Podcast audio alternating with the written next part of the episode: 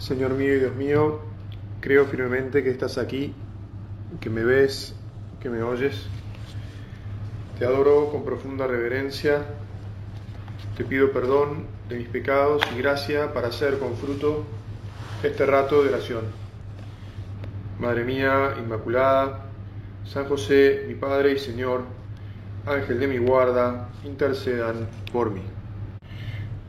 Bueno Jesús, te empezamos dando gracias porque tenemos este retiro trimestral que nos permite charlar con vos una vez más de las cosas de nuestra familia.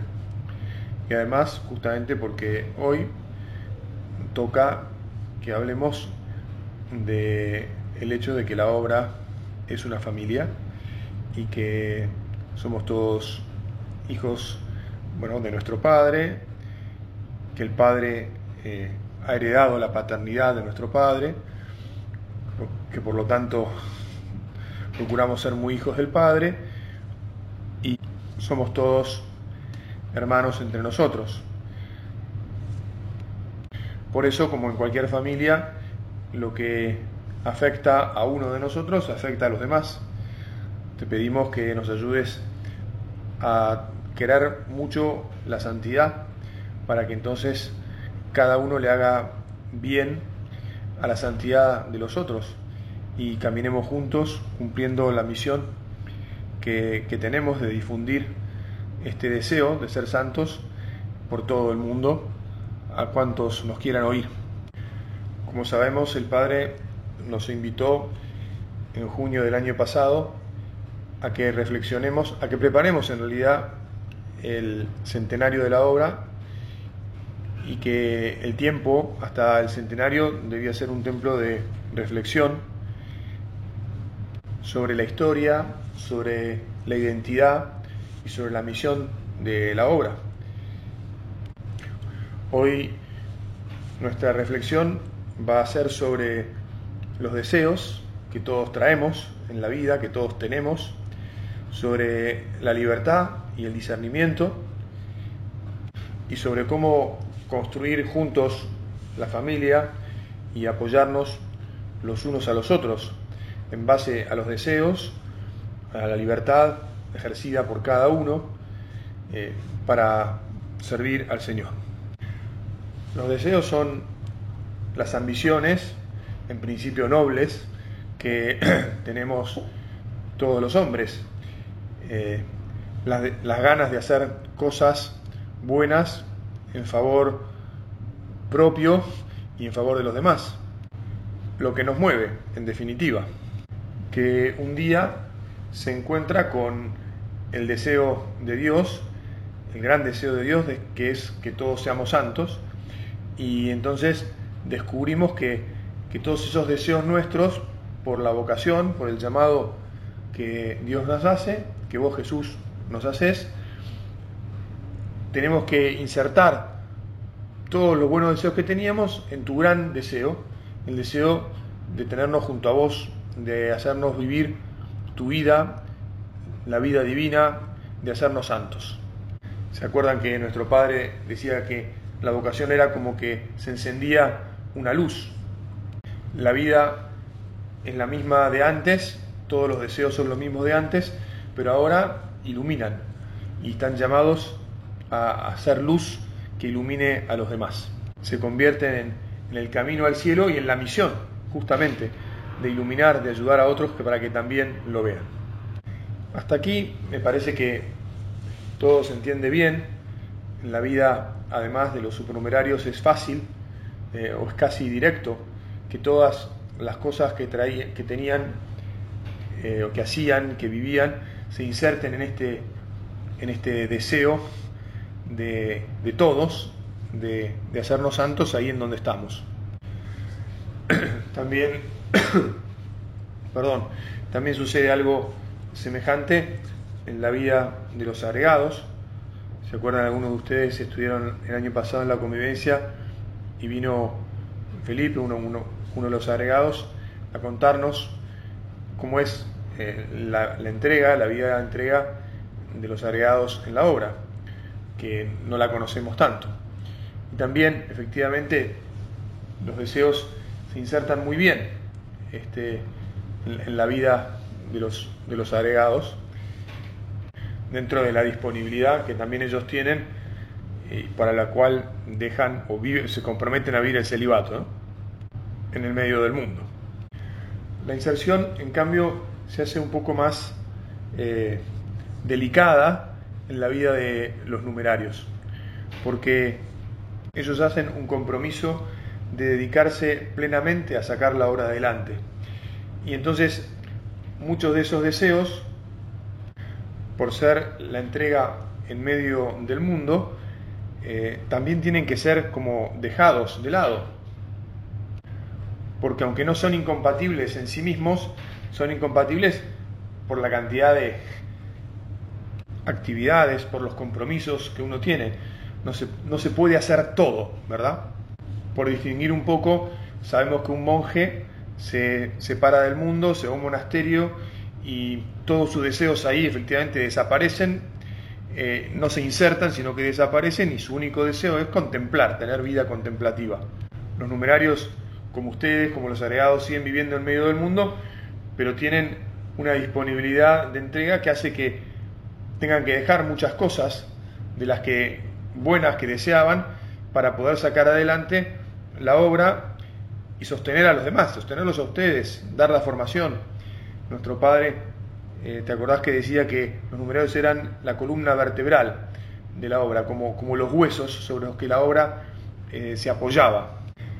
De hecho, bueno, entonces hay un, discernimiento inicial donde cada uno eh, descubre que Dios le pide convertirse en columna vertebral, en el caso de los que son llamados por Dios a vivir como numerarios, y entonces con generosidad se disponen a, bueno, a dejar de lado lo que haga falta eh, para sostener y cuidar a todos en la obra. Sabemos muy bien que la entrega de todos es total, nos entregamos plenamente al Señor y a santificarnos según el espíritu de la obra. Pero por la disponibilidad propia de los numerarios, no solo no se casan y viven el celibato, sino que muchas veces tienen que mudarse, ir a otra ciudad, eh, cambiar de trabajo, tal vez dedicar a su trabajo menos horas para tener más horas para ocuparse de las labores internas, etc. Aquí es donde aparece el segundo discernimiento. O sea, hay un primer discernimiento en el que uno descubre la llamada del Señor y responde que sí.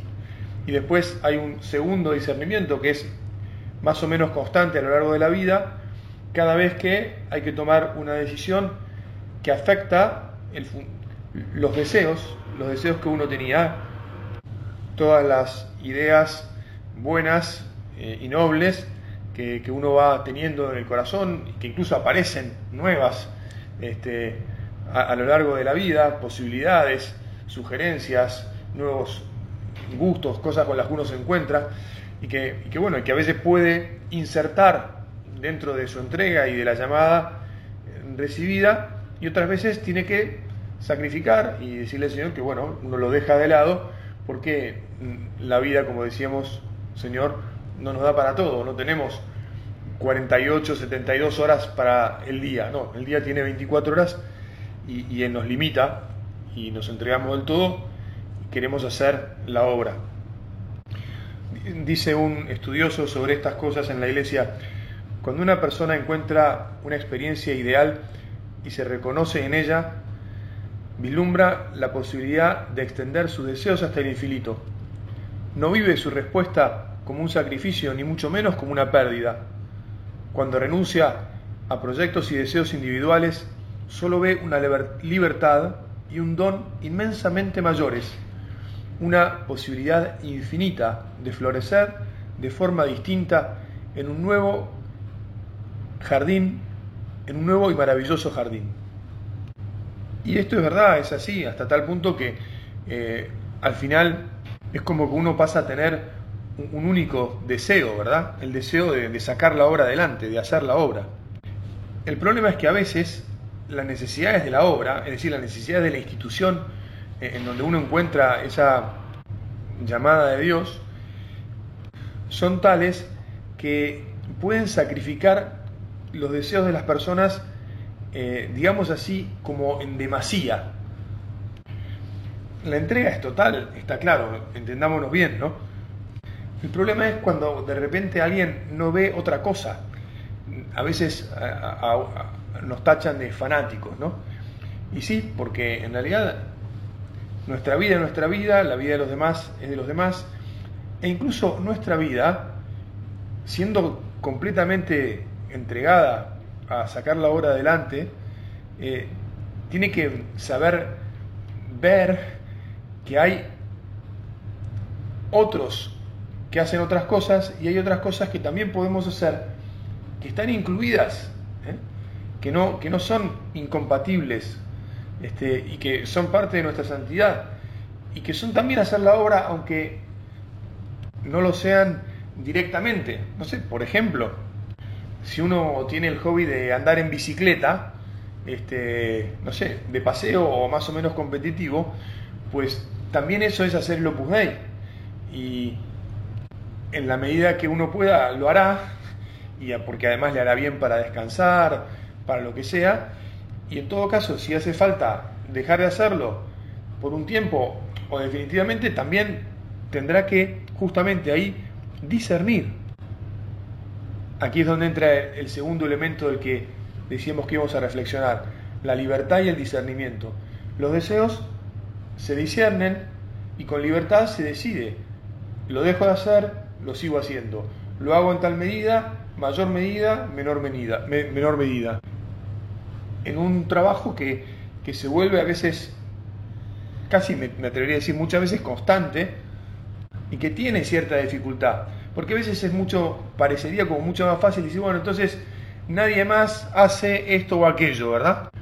cortamos por lo sano, este, nadie anda en bicicleta, nadie juega a la pelota paleta, se acabaron las carreras de autos por televisión o, en vivo y en directo, chau.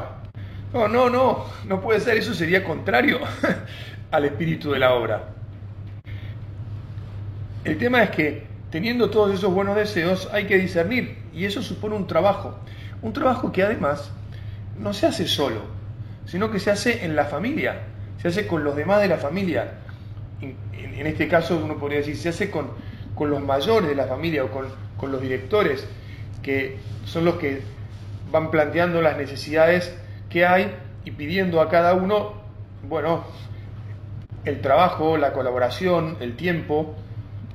Ellos tienen una visión más de conjunto por, por donde están, ven la vida de todos, ven lo que hacen unos y otros, ven lo que pueden unos y otros, y entonces, justamente en conjunto con cada uno, tienen que ir proveyendo a, las necesidades de la familia, a, formar los grupos de gente, tener tiempo para cuidarlos, para atender las charlas fraternas de cada uno de ustedes, dar los medios de formación, sostenerlos, animarlos, unirlos, hacer que nos queramos entre todos, aprovechar para que haya asadito y todas las actividades que nos unen y que nos animan, que llenan nuestro espíritu para, bueno, para seguir en este mundo procurando ser santos, procurando vivir la misión, procurando difundir eh, el mensaje a los demás. ¿Cuál puede ser la, dificultad en este discernimiento? Eh, ¿O cuál puede ser un problema que surja? O mejor dicho, que de hecho surge. Es que en el jugárnosla del todo, en el meternos de lleno a sacar la obra adelante, nos absorbemos a veces demasiado por ese fantástico deseo. Y a veces no nos damos cuenta que estamos eliminando diversidad. Es decir, en el entusiasmo por sacar la obra adelante, dejamos de hacer cosas o cortamos cosas que no hacía falta cortar.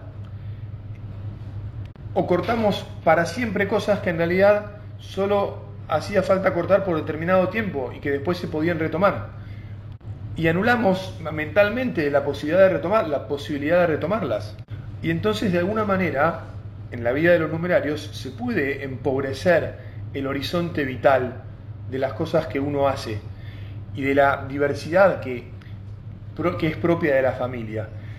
que no se da tanto en sus vidas, en la vida de ustedes supernumerarios, que, que todos tienen o mantienen, digamos, todas las actividades que hacían antes de, recibir la llamada, de pitar, y que las insertan justamente, las empiezan a santificar, empiezan a, ofrecérselas a Dios y siguen haciéndolas fructificar, porque no, no solo no es necesario, sino que al contrario, ahí tienen que, que encontrar al Señor y, y mostrarlo a los demás. A ver, lo mismo que los numerarios si siguen haciendo todas esas cosas, pero los numerarios tienen que dejar algunas, a veces, para ocuparse de cosas que alguien se tiene que ocupar. Naturalmente que los numerarios tenemos una gracia de Dios especial y lo hacemos con, alegría, estamos muy contentos. El Señor nos llama, el Señor nos sostiene, el Señor nos da la fuerza que necesitamos para esa entrega. Y la vida va transcurriendo y pasan los meses y los años y vamos tomando decisiones en una experiencia que es eh, fantástica. Por ejemplo, sobre todo cuando eh, se está en los comienzos de la labor eh, en un país o en una ciudad, los que están allí sacando la obra adelante lo dejan todo, se la juegan a full. Y es lo que hace falta. Y si, eso no sucede, realmente la labor tarda mucho más en crecer, en desarrollarse, en arraigarse, o directamente no, se arraiga, no se desarrolla.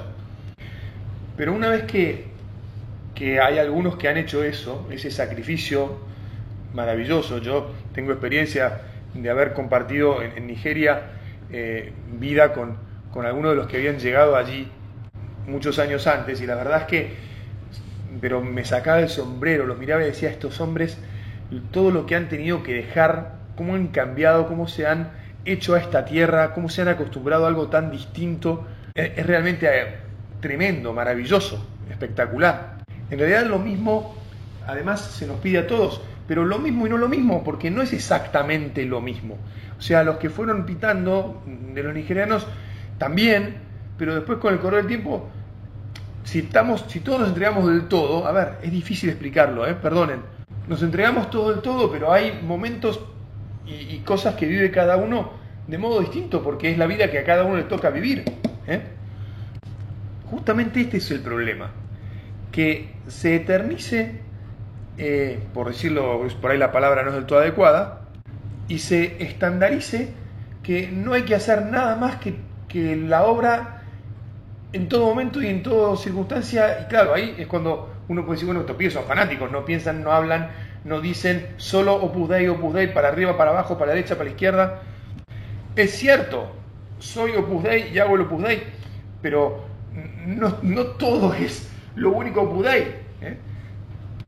Creo que nos entendemos, ¿no? O sea, es difícil explicarlo porque efectivamente toda nuestra vida es hacer la obra, pero hay cosas que hacen unos y no hacen otros. Hay cosas que se les pide a unos y no se les pide a otros.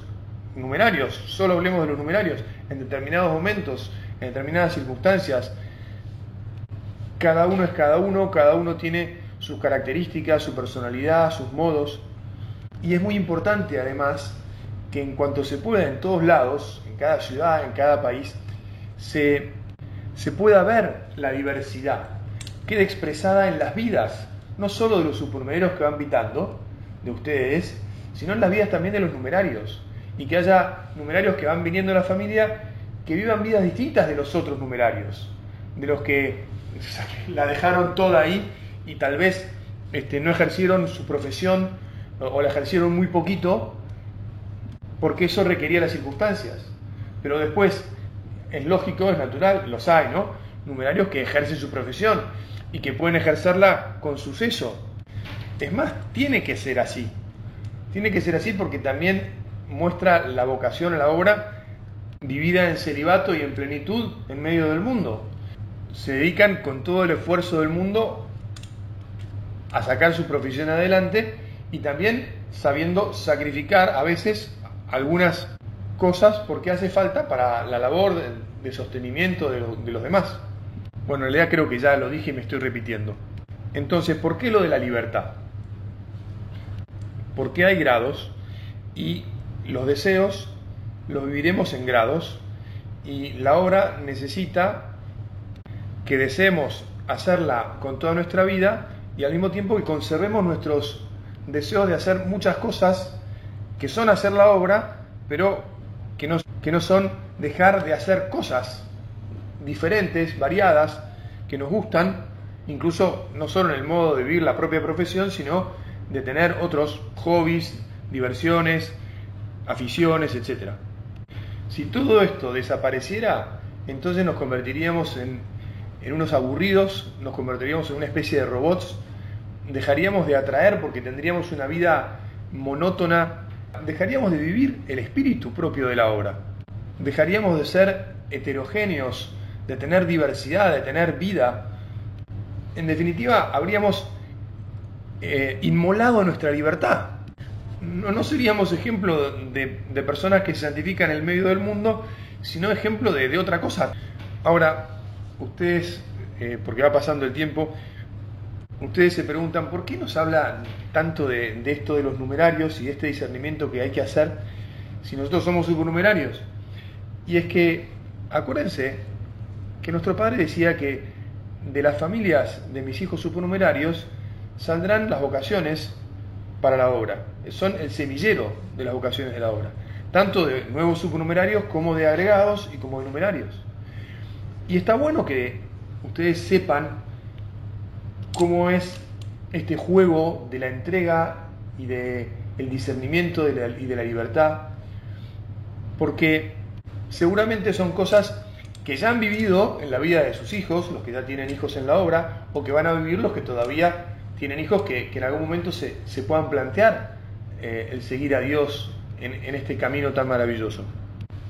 Y entonces está bueno que ustedes puedan sostenerlos, ayudarlos, saber de, las dificultades que puedan encontrar, que puedan aconsejarlos, que puedan incluso acompañar a los directores para descubrir en cada caso qué es lo que más conviene para la vida de la obra y para la vida de cada uno. Yo siempre digo, esto es una idea muy personal, pero me parece que es básica, ¿no? Que la obra lo que más quiere es defender a cada uno de nosotros, a cada uno de sus miembros, a cada uno de sus hijos. A ver, eh, está claro que la familia tiene que cuidar de la entrega de todos nosotros, pero la cuestión es cuando de un modo teórico se empieza a recortar el campo de vida de la gente y entonces se generan falsas dicotomías y algunos piensan que no se deben hacer determinadas cosas y por lo tanto se empieza a recortar el ámbito de la libertad de la vida de la gente y se empieza como a decir que estas o estas cosas sí se pueden hacer y aquellas y aquellas otras no. Y entonces al que le gustan aquellas y aquellas otras se empieza como a sentir afuera eh, un poco desencajado. Y ahí hay que tener eh, mucho cuidado, ¿verdad? Por supuesto que, insisto, y, le pedimos al Señor que, que, todos queramos vivir la entrega y, seamos generosos y estemos dispuestos a dejar de lado de nuestras vidas lo que haga falta para sacarla ahora adelante. Pero al mismo tiempo no porque haya regulaciones o listas de cosas que no se pueden hacer, sino porque en un discernimiento razonable, en común con los directores, con, el afán de, hacer la obra y de servir a, los demás y a todos los hombres, se pueda decidir, pues esto ahora no vale la pena que lo haga o que dedique X tiempo y que en cambio sí puedo hacer todas estas otras cosas se nos va acabando el, tiempo de esta meditación. Vamos a pedirle, para seguir comprendiendo estas cosas, ¿no?